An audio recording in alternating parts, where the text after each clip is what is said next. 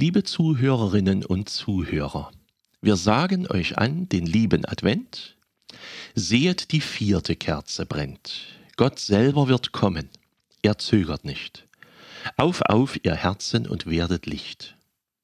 Freut euch, ihr Christen, freut euch sehr, schon ist nahe der Herr. Es ist fast soweit. Mit dem vierten Adventssonntag beginnt die Woche, in der das Weihnachtsfest liegt. Manchmal ist der 24. Dezember ein Sonntag und dann fallen Heiliger Abend und der vierte Advent aufeinander. Das kommt vielleicht manchem sonderbar vor, warum zu Weihnachten zugleich der vierte Advent ist. Aber das ist deshalb möglich, weil das eigentliche Weihnachtsfest ja auf dem 25. liegt und der 24. genau genommen eben noch zur Adventszeit gehört. Das wird in Deutschland kaum beachtet, aber anderswo auf der Welt feiert man Weihnachten natürlich am 25. Dezember. Übrigens liegen auch deshalb die Gottesdienste am 24. auf dem Nachmittag und Abend. Und sie heißen Vespern, lateinisch für Abendgebet, weil es eigentlich Abendgebete am Vorabend des Weihnachtsfestes sind. Meist wird am Wochenende des vierten Advents in Dippoldiswalde der Weihnachtsbaum in der Kirche aufgestellt. Er ist riesig, so dass man bis zu zehn Leute braucht, um ihn überhaupt in die Kirche hineinzubekommen und dann auch aufgerichtet bekommt. Außerdem sind wir in den letzten Jahren mit dem Gottesdienst am vierten Advent oft in den Altenpflegeheimen zu Gast gewesen, in Schmiedeberg und in Dippoldiswalde. Das geht in diesem Jahr nicht, aber unsere Gedanken mögen in diesen Tagen ab und an auch bei den Leuten in den Pflegeheimen sein, die Weihnachten vielleicht sehr isoliert sein werden und ohne ihre Familien sein werden. An einem schönen adventlichen Ort bin ich vor zwei Jahren gewesen, nämlich in Nazareth, im Norden Israels. In diesem Städtchen wurde der Maria angekündigt, dass Jesus geboren werden sollte. Es gibt in Nazareth zwei Kirchen, an denen an dieses Ereignis gedacht wird. Die eine ist griechisch-orthodox und an einer Quelle gebaut. Die andere ist über einer kleinen Grotte gebaut, an der die Verkündigung an Maria stattgefunden haben kann. An dieser Stelle stehen schon seit über 1500 Jahren Kirchen. Die jetzige Kirche ist die vierte oder fünfte, die dort gebaut worden ist. Die Ruinen der Vorgängerkirchen sind in der jetzigen Kirche teilweise noch zu sehen. Oft nämlich ist Nazareth erobert worden, im siebten Jahrhundert zum Beispiel von den Arabern, im elften Jahrhundert von den Kreuzrittern, dann von den Mamluken, dann von den Osmanen. Jetzt gehört Nazareth zu Israel. Die Kirchen wurden entsprechend oft zerstört und dann neu aufgebaut. Die jetzige wurde von 1955 an errichtet.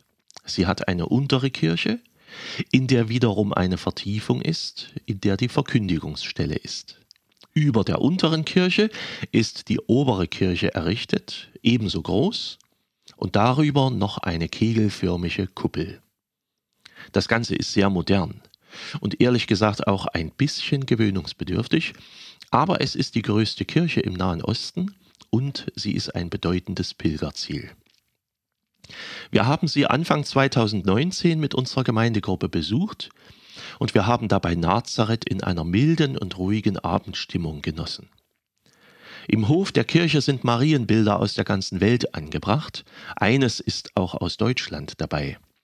Es zeigt eine große Maria mit zwei kleinen Menschen an ihren beiden Händen.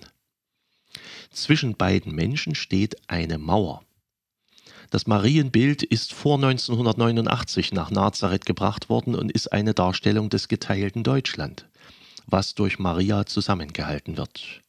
Eine schöne Darstellung, ein Dokument aus unserem Heimatland und aus der Zeit des geteilten Deutschland, einer Zeit, die heute längst vergangen ist und die man in Nazareth aber noch sehen kann.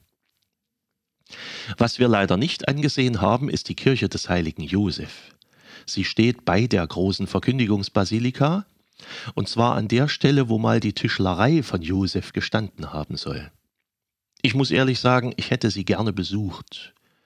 Denn Josef hat in der Weihnachtsgeschichte seine ganz eigene Bedeutung.